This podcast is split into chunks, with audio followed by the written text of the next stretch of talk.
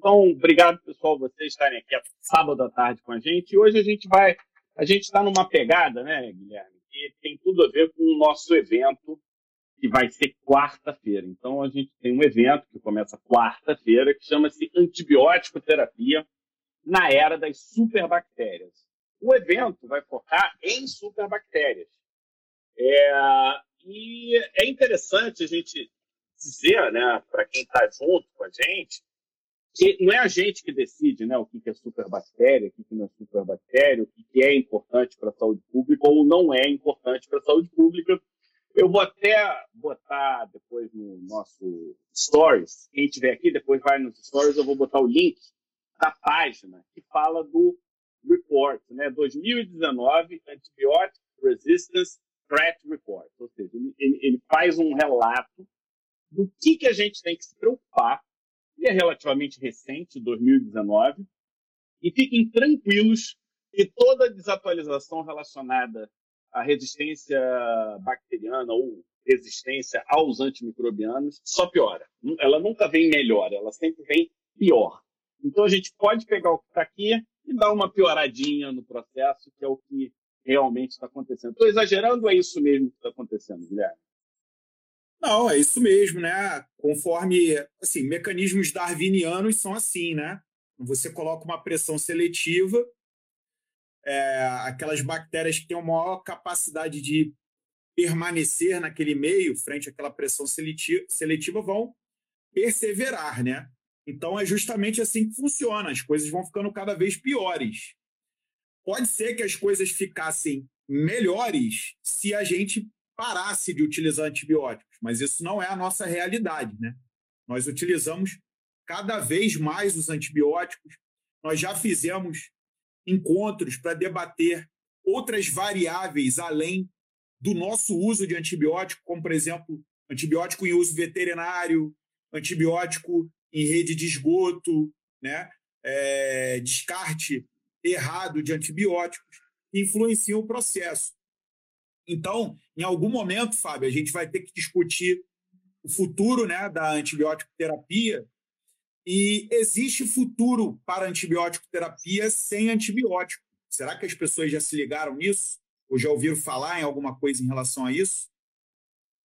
É, realmente, você trouxe um conceito que eles estão colocando muito hoje, que é o conceito do One Health. Você conhece esse conceito? Sim, então, quem não, eu ouvi falar. Não, para quem não conhece o conceito de One Health, é que a gente não tem que, por exemplo, a gente como médico não tem que se preocupar apenas com a saúde humana, porque o que a gente faz com a saúde humana vai afetar a natureza, a saúde veterinária, tanto silvestre quanto a, as domésticas e as comerciais, vamos botar assim. E, e por aí vai, né? E, e no caso dos antibióticos, isso tem um impacto direto, direto, direto. Então, eu estou preparando uma, um material de Campylobacter, né, que num primeiro momento parece que me interessaria a minha especialidade mãe, que é dermatologia. E aí a gente vai vendo que tudo interessa, e, e interessa mesmo. E um dos links, né, uma das conexões mais importantes hoje de Campylobacter, são o quê? São os antibióticos, os derivados de eritromicina, de ciclina, sendo utilizados aonde? Em frangos. Então... É, tetraciclina é muito utilizado em meio veterinário, né? E muitas dessas resistências a tetraciclinas, elas vêm daí, do uso veterinário, sem dúvida. O... Vamos deixar o Campylobacter de lado, e eu queria dizer que a Organização Mundial de Saúde, ela classifica as ameaças em quatro níveis, tá? Urgentes, sérias, concerning, ou seja, preocupantes, e vamos ficar de olho, watchlist. E tem cinco que estão nas, na lista de urgentes. Uma delas, inclusive, a gente fez uma live, é, que eu acho que vale a pena repetir essa live, porque o áudio que está no podcast, eu acabei de ouvir, está tá um áudio amador. Mas a gente é da seguinte linha, né? Feito é melhor do que perfeito. A gente deixar para depois, a gente acaba não fazendo. Então, é, as cinco urgências, que eu acho que a gente poderia falar assim de leve, rapidamente, são os Acinetobacter resistentes aos carbapenemes. Candida auris. A gente já falou de Candida auris. Clostridium difficile. Enterobactérias resistentes aos carbapenêmicos e Neisseria gonorreia resistente a drogas. Então, se a gente fechar em especialidade, a gente tem duas aqui que estão diretamente ligadas à dermatologia, né? Que é a Neisseria gonorreia e a Candida auris. E três que estão diretamente ligadas ao médico que trabalha principalmente em ambiente hospitalar, né? Hospitalar. Esse aqui é o detalhe. Eu separei aqui o próprio, a própria Organização Mundial da Saúde tem um, tem um flyer para cada uma dessas, né? Eu vou te passar a, as estatísticas do Acinetobacter, e aí você faz os comentários como especialista, né? Estima-se, então, isso é estatística americana, então a gente tem que entubar só o que eles estudam mesmo. 8.500 casos estimados apenas em 2017, com 700 mortes, mas assim, um custo de 281 milhões de dólares relacionadas a essa infecção. A Cinetobacter está relacionado a pneumonias, infecções de feridas, então os colegas da dermata aí que acham que não tem nada a ver com a Cinetobacter, ferida infectada, lembrar da Cinetobacter. E infecções é, sistêmicas e de trato urinário, né? Principalmente em pacientes internados em unidades de terapia intensiva. Então, essa é a, esse é o cenário, sendo que alguns cinetobacter são resistentes a todos, absolutamente todos os antibióticos conhecidos pelo homem. Então, o que você me fala pelo Acinetobacter, assim, de uma forma, sua experiência, seu dia a dia? A gente realmente tem que se preocupar com ele? Ou é só o OMS que está sendo dramática? Não, não está sendo dramática de forma nenhuma, né? É, a questão do Acinetobacter, né? Primeiro que ele é o, o, a bactéria errada no lugar errado, digamos assim. Né? Ela é uma bactéria que é capaz de sofrer aqueles processos né, de troca genética, né? conjugação plasmidial, tem como fazer é, troca de material pelo próprio pelo própria morte né, do acineto, tem como fazer troca por material genético por vírus né, de bactérias, né? E ele também tem genes é, que migram né, de locais que a gente chama de transposons, né? Então, só para lembrar, né, o pessoal que está assistindo a gente, existe genes de resistência cromossomial da própria bactéria existe migração de genes entre bactérias de resistência e existem genes que migram dentro da própria bactéria, né? Então, o Acinetobacter ele é capaz de fazer tudo isso e ele é uma bactéria que sobre, sobrevive bem. É, ela sobrevive bem em qualquer tipo de meio, né? Então, ela prolifera bem e quando você coloca isso no ambiente hospitalar, que é um meio que tem uma pressão seletiva de antibióticos muito grandes, né, ela acaba emergindo como uma bactéria multiresistente. E mais, ela é capaz de provocar doença, né? Ela é capaz de provocar pneumonia, ela é capaz de provocar infecção de pele, ela é capaz de provocar infecções sistêmicas, né? Desencadear sepse, infecções relacionadas a catéter, por exemplo. Ela aparece muito em relação à colonização, que é um ponto que a gente tem que fixar bem, né? É, o, indivíduo, o indivíduo que é colonizado pela bactéria multiresistente, ele tem uma capacidade maior de adoecer dessa bactéria, inclusive, né? É, então é muito discutido as medidas de rastreio, né? Para ver se o paciente está colonizado, se ele tem que tomar medidas extras de precaução de contato, né? Até chegar nesse ponto que você falou. É, nós somos capazes de isolar acinetos né, resistentes a praticamente todos os antibióticos, porque ele é capaz de fazer enzimas né, que degradam aminoglicosídeos, ele é capaz de fazer enzimas que degradam beta-lactâmicos, penicilinas e cefalosporinas, ele é capaz de produzir enzimas que é, degradam carbapenêmicos, ele faz é, é, bombas de fluxo para colocar para fora alguns antibióticos, né? Então, complicado, né? Se você vê essa questão é, do Acinetobacter, ele é a frase que guarda bem né, o conceito do Acinetobacter, é a bactéria errada no lugar errado. Por quê? Porque ela sobrevive em qualquer ambiente, ela é capaz de gerar múltiplos mecanismos de resistência. Eu citei aqui enzimas, citei aqui bombas de fluxo, mas ele faz mudança de sítio, alvo de ação. Tá? E você Também. vai explicar melhor né, durante a, nosso evento, superbactérias, você vai explicar um pouco mais, né? Porque você sabe que é. antes de eu ficar ligado nisso, né? Porque é uma, tudo, tudo é uma questão de atenção. Para onde a tua atenção está mirando?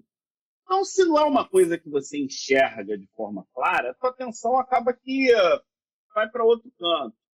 Até no nosso evento, né? É...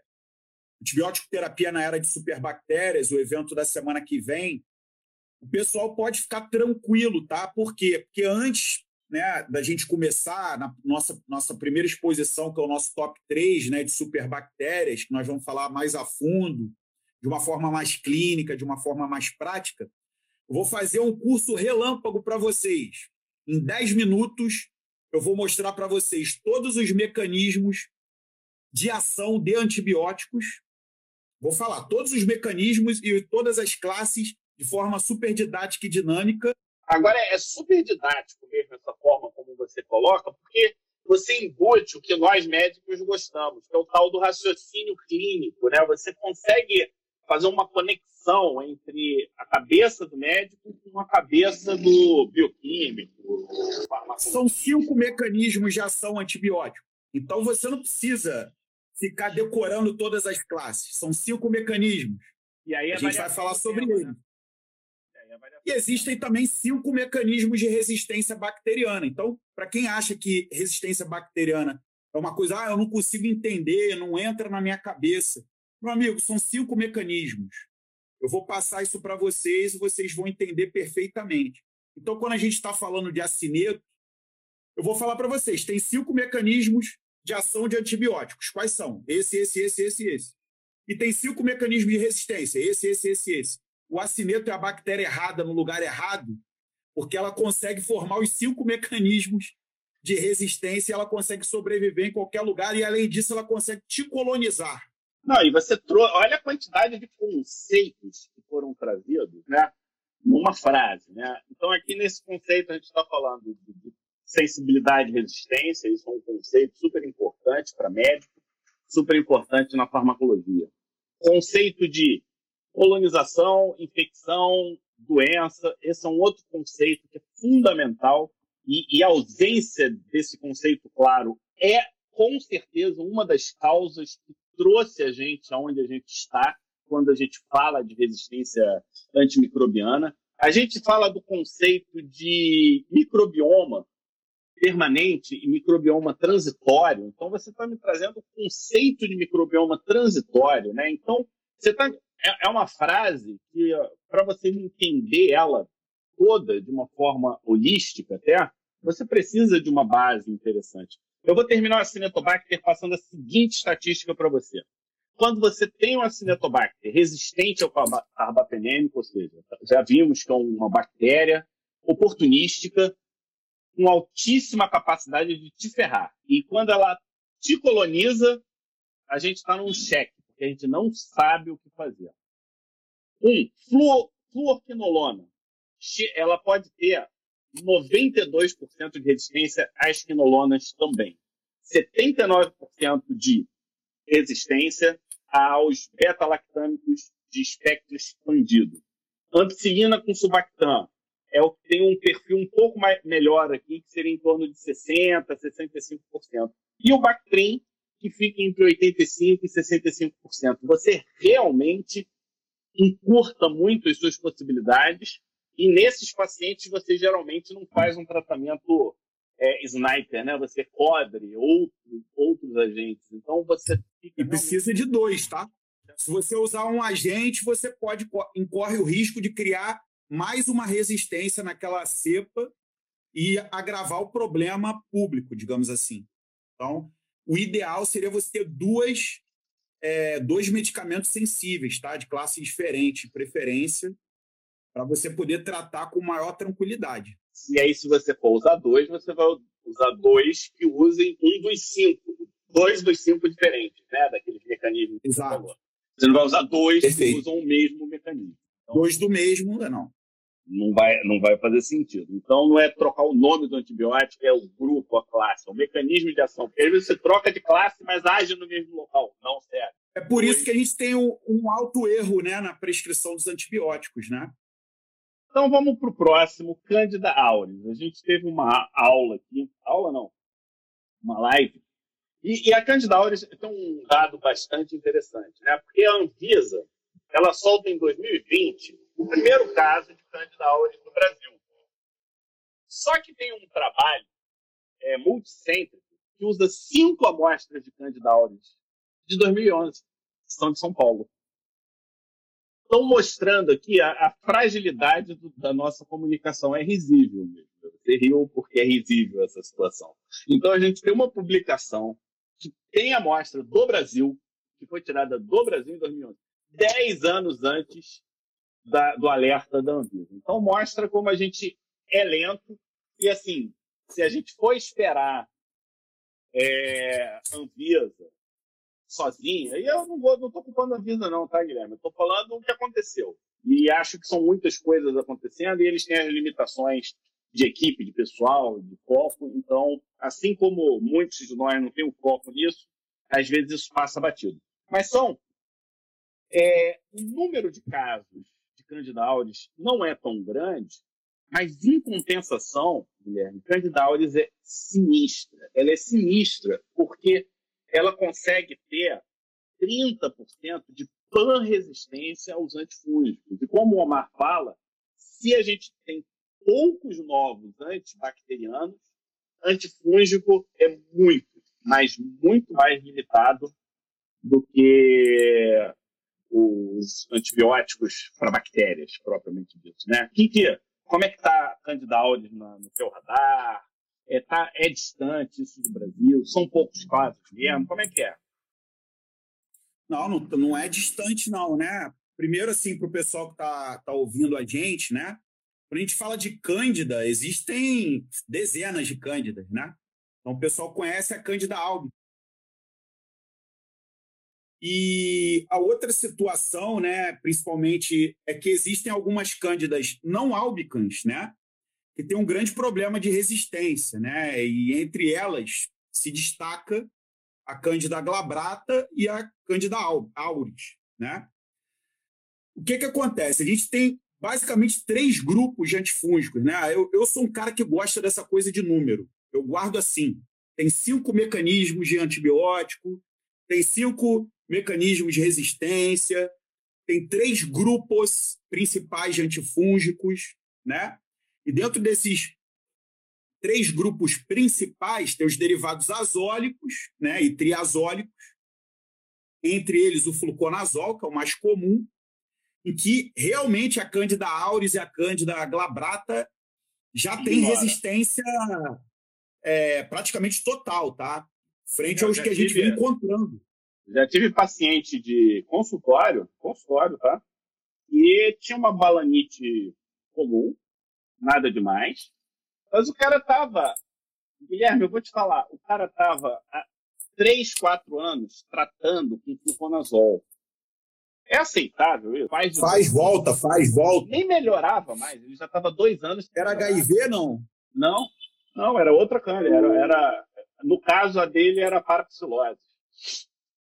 Entendi. É porque geralmente o paciente HIV acaba utilizando muito fluconazol, né? Antigamente ele começa a fazer cândida de repetição, ele tasca fluconazol e fluconazol e fluconazol e acaba desenvolvendo resistência. Mas outra, outro dado interessante é que cândida também nos coloniza. Então, o que, que acontece? É, você passa cândida por contato íntimo e você precisa de menos de quatro horas de contato para passar sua cândida para o outro. Então, por exemplo, existe a discussão em terapia intensiva, enfermaria, em relação à Candida auris. Se nós devemos rastrear colonização por Cândida auris ou glabrata, para a gente poder fazer descolonização com, com, com, químicos, né? Clorexidina, toma banho de clorexidina, aquela história toda. Coloca isolamento de contato. Porque esse é um problema grave. Porque se você tem resistência aos azólicos, o segundo grupo de antifúngicos são as equinocandinas, e ele também é capaz de fazer resistência a equinocandinas e é capaz de fazer ao terceiro grupo, que é a anfotericina, que são as porinas, você não fica com opções de antifúngico. Existe né, é, um antifúngico, é, eu não sei precisamente, depois eu posso pesquisar, mas tem um antifúngico em teste, especificamente por causa da Candida auris. Eu ah, posso legal, trazer legal. o nome dele nos novos antibióticos. Então, assim, Candida auris é um problema por isso, mas em ambiente de terapia intensiva, que você tem catéter profundo, né? É, pacientes às vezes têm imunodepressão, pode fazer infecção de mucosa, esofagiana, até de traqueia, né? E infecções de catéter profundo, né? É, você não ficar com recurso de antifúngico para pacientes potencialmente graves, já com disfunção orgânica, com uma sepse, etc. Você vai usar medicamentos nefrotóxicos, por exemplo. A mortalidade que a gente, da nossa experiência é de mais de 50%, tá? É. E, e como é que a, a identificação da Candida? Porque esse é um problema, tá? A Candida auris ela se parece muito com uma outra que chama-se Imule. Eu nunca lembro o nome dessa porra dessa outra. Inclusive, durante muito tempo, achava-se que era a mesma coisa. Foi quando conseguiu é, separar essa Cândida das outras duas. Então, é, muitas foram chamadas dessa outra aí, que parece que vem do sangue, né, de, de emo, ela, na verdade, muitas delas eram, na verdade, Cândida auris, que só para lembrar, ela foi descrita em 2009. E tem um lado interessante. Japão, né? É, no Japão. Foi no Japão, né? Da orelhinha de uma senhora. E uh, tem gente que acha que é o seguinte, que, que o, o nascimento da Cândida auris veio por conta do aquecimento global. Então, em algumas plantas, e à medida que foi baixando a água, essas plantas elas foram colonizadas por essa cândida. Essa cândida, ela então tinha um perfil de resistência ao calor, uma resistência ao ambiente físico muito intensa. E aí as aves migratórias levaram a cândida para onde? para os ambientes é, de fazenda, para os ambientes, e a partir daí que ela veio colonizando, ou seja, uma altíssima capacidade de sobreviver em ambiente inanimado, altíssima capacidade de ser transportado por roupa. Olha como é que são as coisas, né? Então, quando você entra num ambiente contaminado com candidatos, você pode estar levando candidatos para casa. E não adianta. E toda vez Exatamente. que você faz um conazol para tratar Candida auris, você está matando quem? A competição da Candida auris, são as outras cândidas. Então, é, eu, eu realmente eu sou fascinado pela capacidade desse fungo de sobreviver e realmente está lá. A Organização Mundial de Saúde botou né, lá na, no topo da lista. E aí vem. Você falou da identificação, né? A é. identificação é complicada morfologicamente, né?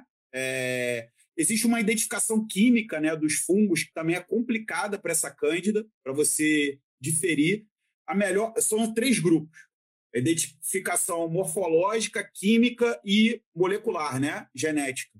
A melhor para ela é molecular, né? Mas tem uma tecnologia chamada Malditócia. Eu não sei se você está íntimo dela, mas é basicamente o seguinte: coloca-se a amostra dentro de um vácuo, esse vácuo põe uma carga e, e, e aí joga-se as coisas dentro dessa carga. E aí você voa, é o mal de Toff time of flight. É o tempo que aquela substância voa, e aí você vai fazendo picos, né? De, de acordo com o peso molecular e o quanto que subiu. E aí, em cima disso, é, a tecnologia Malditoff consegue separar as leveduras é, com uma precisão acima de 95% e consegue separar as espécies de cândida com uma precisão acima de 99,7%. Então, a gente está falando de uma tecnologia que tem um custo operacional baixo. O aparelho é caro, mas o custo operacional é baixo. Agora, se a gente lembrar que a gente falou aqui de milhões e milhões de dólares, será que não vale a pena a gente ter isso nos grandes hospitais? Então, é, são coisas que, para mim, é, eu acho que é porque não entraram no radar das pessoas que decidem, sabe? Não chegou. Pesquisei, é um inibidor da síntese do 1,3-beta-glucan. É um, anti, um antifúngico, né? Sendo estudado, né? Para alterar a parede aí do... Às vezes sobre a parede da, do fungo. É porque é o que é. tem, né? É, a gente tá... É como a gente tem... Tem visto, né? E a gente está indo no que a gente sabe. A gente precisa realmente conhecer. Só que o, os fungos, eles são. Não vamos falar de fungo, não, senão a gente não vai andar no nosso top 3 de hoje aqui. Senão a gente vai ficar a vida toda aqui, porque é um assunto super interessante, né? Clostridioides difficile. Então, é, eu queria começar dizendo: utiliza-se muita clindamicina, utiliza-se muito antibiótico que facilita a vida do Clostridioides difficile. Então, mesmo que você não trate as infecções típicas dos Clostridioides difficile, você tem que ficar de olho, porque você está selecionando. Né? A gente está falando de mais de 220 mil casos estimados em 2017, uma 12.800 mortes e um bilhão de custo relacionado. Né? É, lembra pra gente, então, principalmente a diarreia, mas o que, que o Clostridioides faz? É, na verdade, né, o Clostridioides ele é o antigo Clostridium, né? Difícil, que só mudou é. o nome. E ele é o principal agente de diarreia em ambiente intra-hospitalar. Por quê? Porque o Clostridioide difficile, ele já tem uma resistência completa a maioria dos antimicrobianos que você citou. Clindamicina, amoxicilina clavulanato, tetraciclinas.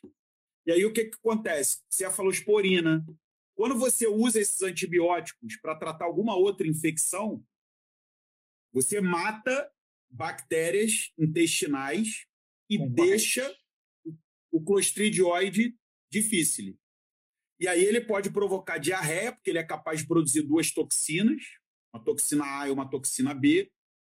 Pode ser só uma diarreia, pode ser uma colite pseudomembranosa, né, que a maioria das pessoas já ouviu falar dessa complicação, formação de uma pseudomembrana sobre a mucosa intestinal, e pode causar o megacólon tóxico, né, que é uma dilatação desse intestino grosso com parada na peristalse, parada de eliminação de gases e fezes e um quadro toxêmico e tratado clinicamente de forma inicial, mas se não responder, você tem que vai para colectomia, você perde o intestino. Ou seja, tratamento então, cirúrgico por causa de uma bactéria, né? Às vezes sim. Então esse é o, é o que o Clostridioides faz, né? E por que, que ele faz? Por seleção natural, por ele já ser resistente à maioria dessas bactérias. Agora, ele é sensível a quê? Ele é sensível a metronidazol e vancomicina, que são dois antibióticos que são utilizados para tratar anaeróbios. O clostridioide é um gram positivo anaeróbio, tá?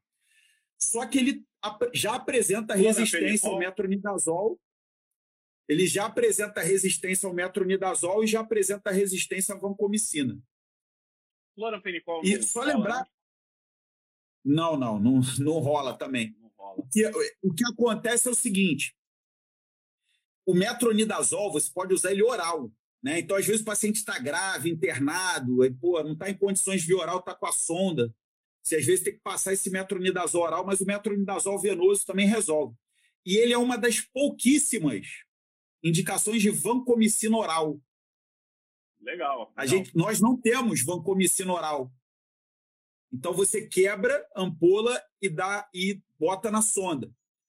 E que eu te falei, às vezes o paciente está toxêmico, está séptico, está gravíssimo. E a via oral é impedida. Você não pode usar via oral porque o intestino está parado, né? Então ele fica em dieta zero, às vezes em nutrição parenteral. E aí, como é que você faz para dar um antibiótico? Faz enema retal de vancomicina. Olha que doideira. Olha, a, a colega falando aqui, realmente, uso indiscriminado de antibióticos, esse, esse é o problema. Aí perguntaram por que, que trocaram o nome do Clostridium. É, eu não vou saber responder por que, que trocaram, mas eu posso responder o seguinte: quem para de ler, quem para de estudar, vai ficar de fora, porque as coisas continuam acontecendo, né? Agora, o Clostridium talvez tenha sido um, um dos primeiros, né, a, a, a, a, sim, a gente ficar com um radar forte em relação à resistência antimicrobiana. É, é um agente em que se estuda é, já diversas estratégias não antibióticas para poder é, se tratar, então, transplante fecal, o uso de microbioma, talvez seja um dos agentes mais estudados nesse sentido, né? Não sei se é uma área que você gosta de ler, gosta de estudar. E ele tem um outro ponto que é interessante, que é um gráfico que anima a gente, que é um gráfico assim que estimula completamente a gente estimular as pessoas a estudarem o assunto. Sabe o que é? Em 2011, estimava-se 300 a 350 casos por 100 mil pessoas num determinado local nos Estados Unidos, em 10, 10 ambientes. Em 2015, diminuiu para 150. Ou seja, nesses locais, medidas educativas e medidas é, ativas para evitar o uso inadequado de antibióticos, o uso certo, correto, diminuiu é, de 350 para 150, né? Isso é um impacto, eu acho que bem importante. Então, isso anima, não anima não? Eu, pelo menos, fico animado. Anima. Fábio, qual foi a pergunta da pessoa? Quem que trocou o nome? Então, a, a troca foi por uma questão taxonômica, né? É, dentro da, da taxonomia, né, o tal do reficofage. Conhece reficofage? Não. Reino, re, ah, tá. fi, filo, Co, classe, ordem. Fa, família. G, gênero, espécie. Como eu, eu, leio muito fungo, fungo, pô, eu acho que é o que mais muda de nome, né? Você dá três dias, já mudaram o nome, inventa uma classe nova, E aí o que, que acontece? Para você classificar dentro do mesmo gênero, você tem características é, morfológicas, estruturais. Então, por exemplo, existe o clostrídio ainda.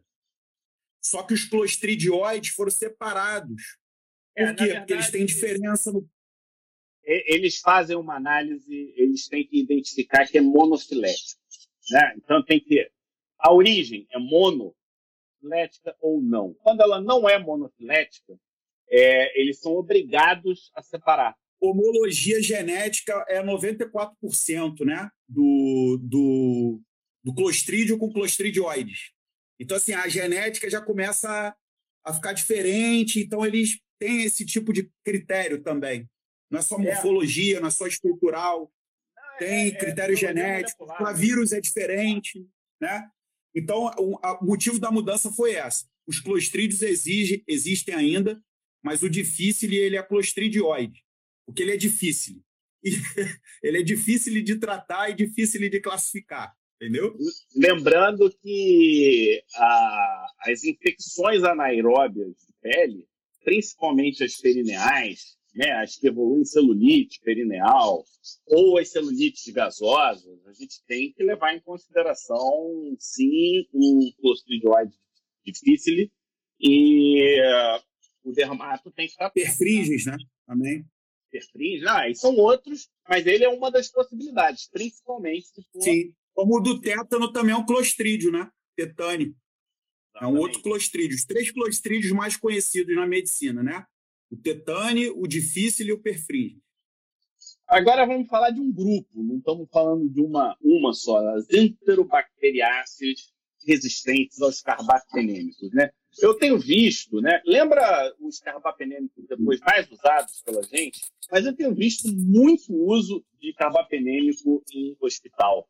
É, muita primeira indicação de carbapenêmico, às vezes o paciente com tempo e espaço clínico para espera, sabe?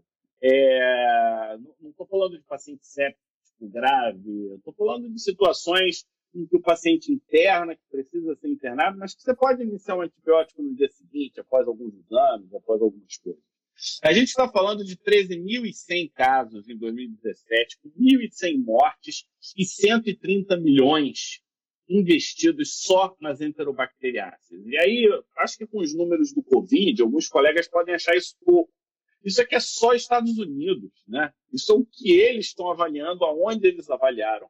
Isso aqui é a famosa ponta do iceberg.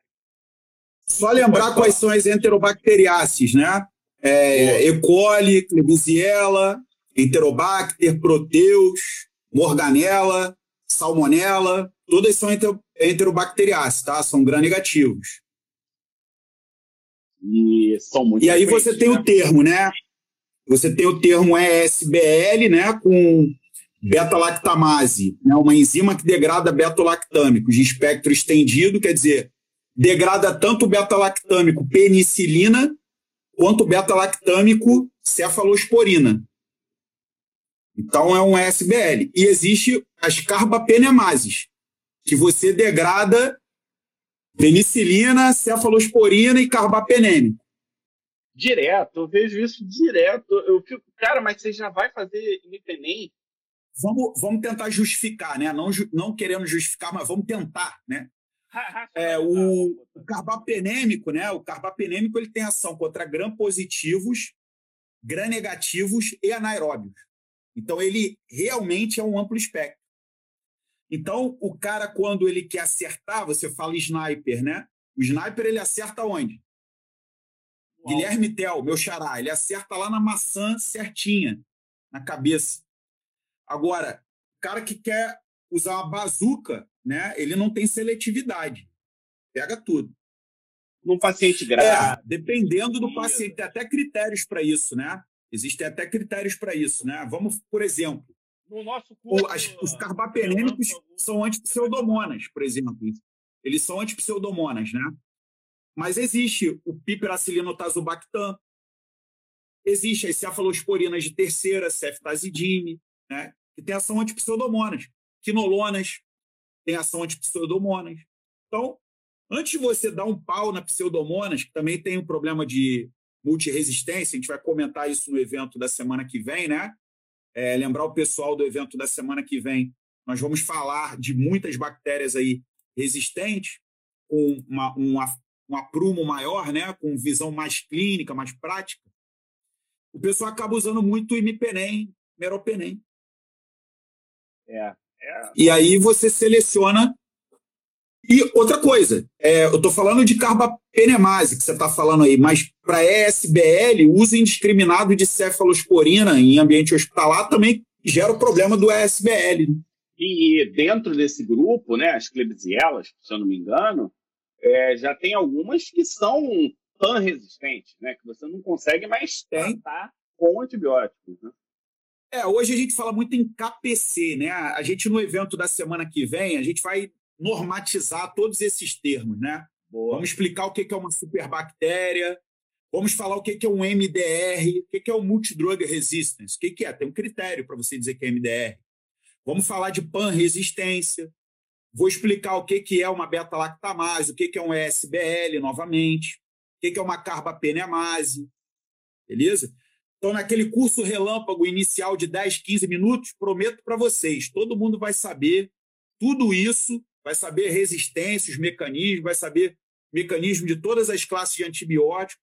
Vou dar um curso relâmpago de 10, 15 minutos e a gente vai cair dentro das superbactérias e todo mundo vai sair atualizado, tenho certeza. É, fiquem de olho, convido os colegas que a gente vai fazer umas inserções dessas, assim, né? Para a gente, tipo, é o esquenta. E quem já se inscreveu, Guilherme, tá rolando os casos do Guerra Antibiótica, com comentário do Guilherme depois de cada caso, né? É... E o pessoal com muitas dúvidas, né? Mordida humana, qual que é o principal tratamento. Olha, eu adoro que... esse tema, sabia? Cícero, gente... eu, eu, trabalhei, hein, Fábio? Eu trabalhei quando eu era, quando eu era aluno, tá? É, do quarto período, quinto período. Eu fui aluno voluntário, fui acadêmico voluntário do Hospital Lourenço Jorge, na Barra. Boa. O Hospital Lourenço Jorge, na Barra, ele é, da Barra da Tijuca, Rio de Janeiro, ele é um centro de referência em mordedura animal. Então, todas as mordeduras animais, incluindo um animal humano, né? O bicho homem. Dizem que depois do dragão de Komodo é a pior, pior mordida, né? Dizem. É, esse é um tema que não dá para ser rapidinho. Uma coisa que a gente pode pegar uma terça, vamos pegar uma terça infecciosa e falar de. E vamos falar de mordedura animal, beleza, e humana, né? A gente fala das mordidas. E, e esse, por exemplo, né, a próxima terça a gente vai falar celulite não estrépito não estático. É, quando você avalia uma celulite, uma das perguntas é teve mordida ou não teve mordida, né? Isso dá uma, dá uma mudada interessante, né? O, e, e eu gosto de perguntar, por exemplo, pseudomonas e unha. Cara, não faça é, nenhum carbapenêmico, né? Por favor, use algum tópico, faça alguma coisa que nem se absorva de preferência. Então, é, a gente realmente tem que pensar, porque por exemplo, na unha, a gente às vezes faz o tópico e, e, vai criando um ambiente ruim. Até o laser hoje a gente faz, né? Porque o calor que o laser gera dá uma dificultada na vida da, da bactéria. Então, é, a gente tem que realmente considerar as possibilidades. Por quê? Porque está no nosso radar o, o, impacto disso. Né? É o famoso One Health. É, quer ver um outro exemplo? Muito comum no dermato? Usar antibiótico com ação anti-inflamatória. Cara, não faça isso. Não faça mais isso. Eu, eu fiz isso muito. E hoje eu não faço, porque tem alternativas. Você pode desinflamar de outra forma. Então, e o impacto que você está causando é grande, né? A gente está falando, a gente está falando de 10 milhões de mortes no ano de 2050. A gente vai ultrapassar todas as doenças em menos de 30 anos, em 20 e poucos anos, se essa estimativa tiver certa, né? É, então, eu vamos finalizar hoje, é sábado. Só para finalizar né, essa parte, Fábio, quando você tem um, uma resistência por carbapenemase, a melhor opção é tratar com polimixinas. Polimixina B e polimixina E, que é a colistina. A Ana usa gentamicina. É, a gentamicina, tipo, eu usar. É, às vezes eu pego a gentamicina injetável e aplico embaixo da unha. Tá? É, eu vou dar minhas observações e o Guilherme, como especialista, complementa. Primeiro, toda vez que você usa um antibiótico tópico, um análogo e possibilidade de uso sistêmico, você tem uma possibilidade, um, de sensibilizar a pessoa e essa pessoa tem uma chance maior de desenvolver fenômenos de hipersensibilidade. Então, isso tem que estar no radar quando você for usar. Agora, eu uso porque a gentamicina ela diminuiu muito a quantidade de uso de gentamicina em hospital. Na época que eu estava é, no internato, gentamicina era uma droga que era muito utilizada. Hoje ela não é muito utilizada, ela é usada em situações muito específicas, geralmente pós-análise de antimicro, é, antibiograma, coisas nesse sentido. Aí o Guilherme pode complementar. É, é, a gentamicina ela é muito utilizada por, uma, por duas propriedades. Né? Eu Gente, eu gosto de didática, então vamos para a didática. Hoje a gente usa gentamicina intravenosa, né? Devido a duas propriedades. A primeira propriedade é porque ela tem uma alta capacidade de penetrar em biofilme. Então, é, bio, no nosso curso Antibiótico Terapia Descomplicada, eu explico claramente a questão da fisiopatologia do, do biofilme, tá? E as bactérias se criam um nicho em que o antibiótico não consegue penetrar. Então, infecções que têm biofilme, endocardite infecciosa, ela tem uma capacidade alta de entrar no sistema nervoso central. Então, meningite, nós utilizamos. E a segunda característica é porque ela tem ação sinérgica aos beta-lactâmicos. Então, no geral, a gente associa beta-lactâmico com gentamicina. Isso não é regra, tá? Não é toda infecção você tem que botar lá pericilina cristalina com gentamicina, oxacilina com gentamicina. Você coloca isso quando você quer aumentar o espectro para gram negativo, quando você quer passar por essa questão de barreira de concentração do antibiótico naquele tecido. Por isso e existe um caso excepcional. geralmente tem né? Isso, e eles encurtam o, o tratamento, porque pela facilidade de penetrar no biofilme. E a outra questão é tratamento de gram negativo em crianças, porque quinolona não deve ser utilizado em crianças, a não ser que exista, exista uma indicação muito é, benéfica por causa do risco de lesões de cartilagem de crescimento, tendões, ruptura de cordoalha, lesões valvares. Então, para gram negativo, como por exemplo hemófilos, que dá muita infecção em criança, a aminoglicosídeo é fantástico. E pele, né?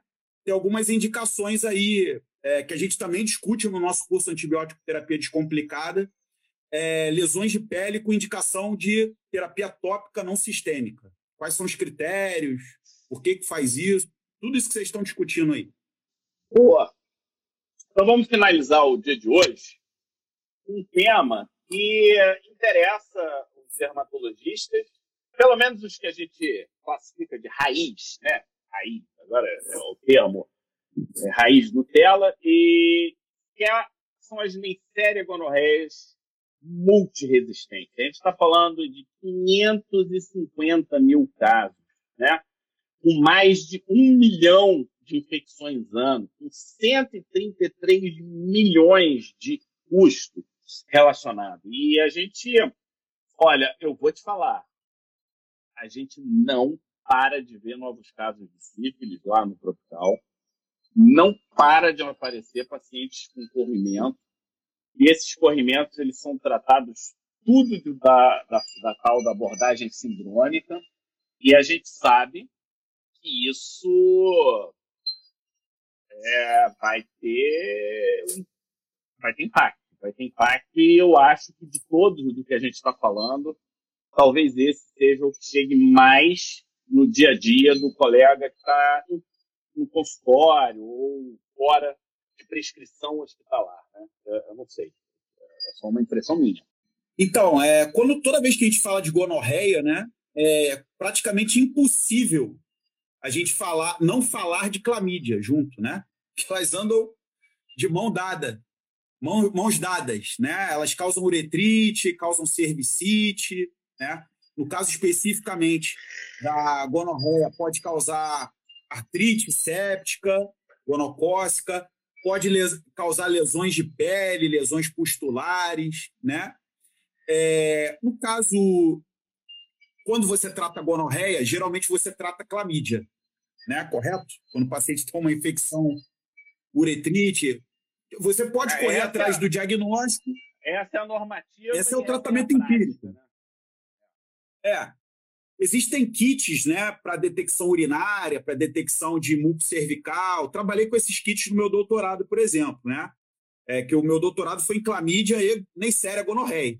Né? Ah, foi nesse tipo de infecção. Exatamente. Eu sou o contrário do, do, do Acinetobacter, né? Lugar, o cara certo no lugar certo. Ele é o cara errado no lugar errado, né? Bom, o que, que acontece? a, a Neisseria ela é um, uma bactéria de difícil crescimento, né? É, precisa de um meio próprio, né? O meio de Taillé-Martin. Existem testes moleculares, né? os kits CT barra NG para detecção urinária, muco cervical e etc. Mas a gente faz o tratamento empírico. Quando a gente acha uma uretrite, uma cervicite, a gente ó, cobre clamídia e Neisseria. Antigamente, né, a gente usava quinolona para tratar Neisseria. Só que aí ela adquiriu resistência rapidamente. Toma uma cipro, que melhora. Né? Hoje já não serve mais isso.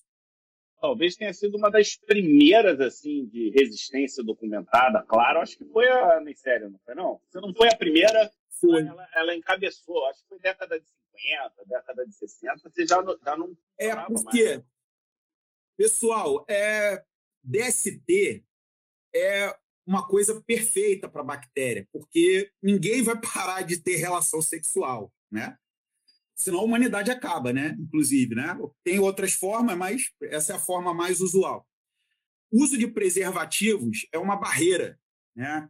Que a gente poderia ficar horas discutindo aqui é, por que as pessoas usam ou por que não usam preservativo. Então, a, a transmissibilidade é altíssima, é altíssima, beira 100%, nem sífilis, às vezes, né? ativa, com lesão ativa. Então, a transmissibilidade é altíssima. E outra coisa, que foi o foco do meu estudo, né? recorrência.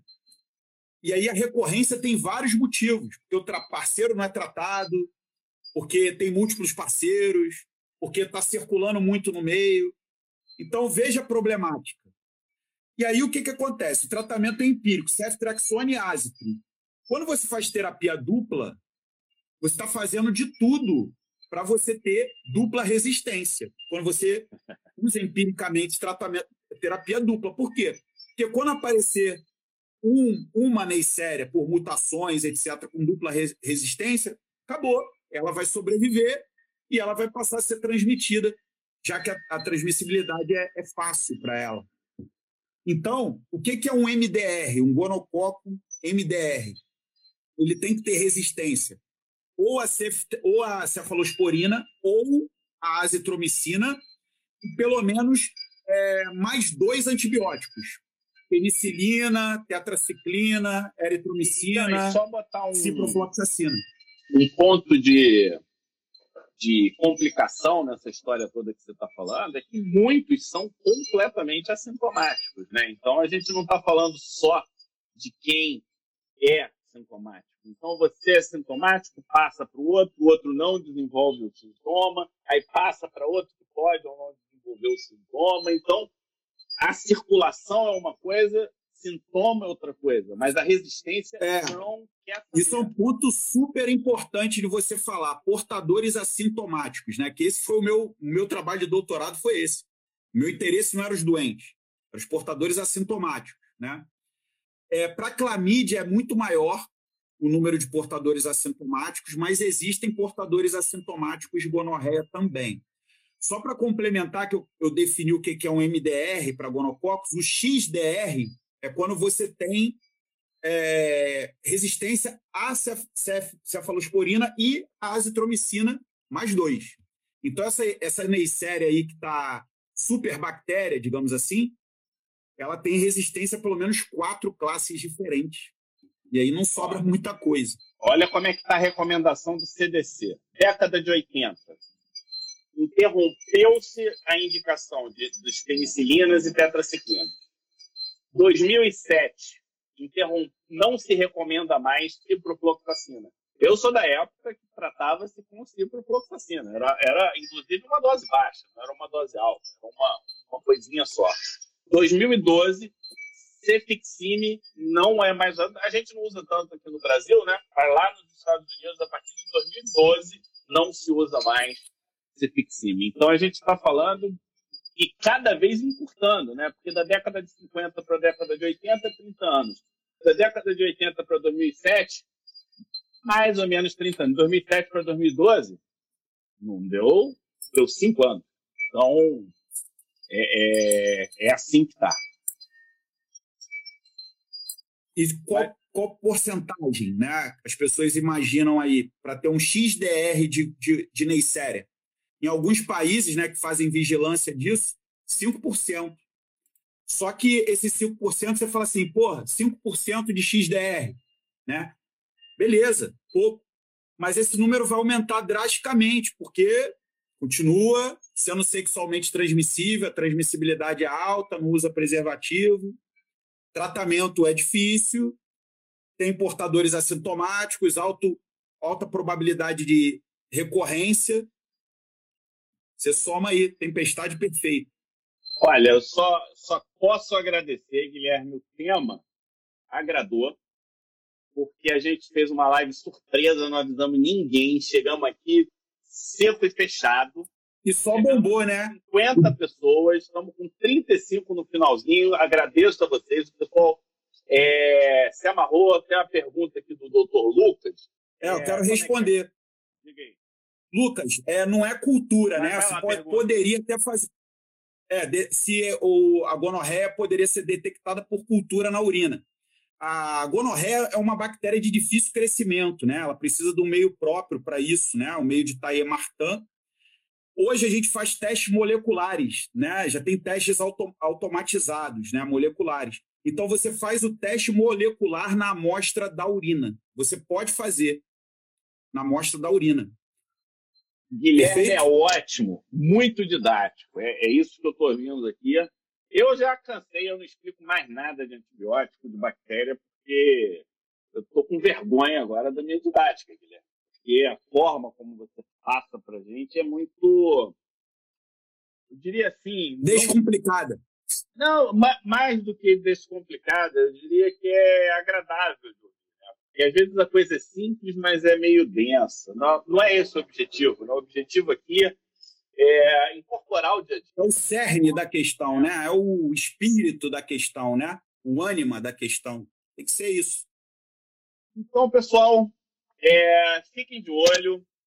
Vamos, durante assim, nós estamos no ritmo do antibiótico terapia descomplicada. Então, nesse sentido, a gente, vocês vão ter serão. A gente vai aparecer em momentos completamente não avisados, sempre com temas relacionados a, ao uso de antibióticos e resistência bacteriana. A gente acho que a gente fecha nesse sentido, né, Guilherme? Para não.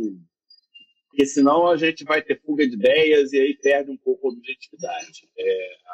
E isso tudo é baseado num, num documento da Organização Mundial de Saúde, foi um documento que saiu em 2015, que eles, a Organização Mundial de Saúde, ela pede que a gente se organize como sociedade médica para montar é, estratégias de divulgação relacionadas a mecanismos de resistência, porque não adianta a gente falar de uma coisa que a gente não entende, né?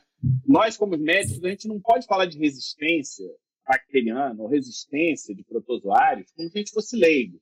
A gente tem que saber o que, que significa resistência, qual que é o real impacto, para num segundo momento a gente definir com clareza quais são as ações que a gente tem que tomar é, como profissional de saúde. E aí eu estou falando orientação de paciente, prescrição é, dos pacientes ou suspender prescrição. Eu, eu, eu acho que foi uma das um dos poucos momentos na minha formação médica que eu vi, suspenda a prescrição.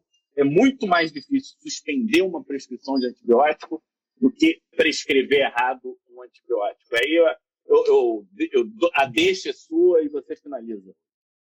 Então a minha deixa é o seguinte: você pode levar aí os seus seis anos de faculdade de medicina para aprender a indicar antibiótico, mas você vai levar a sua vida toda para aprender quando você não deve utilizar ou quando você deve suspender. Então, esse é meu recado final aí. Tá ótimo, obrigado, pessoal. Essa é uma das lives. Ah, quem sabe amanhã a gente não aparece aqui. Um abraço, até a próxima.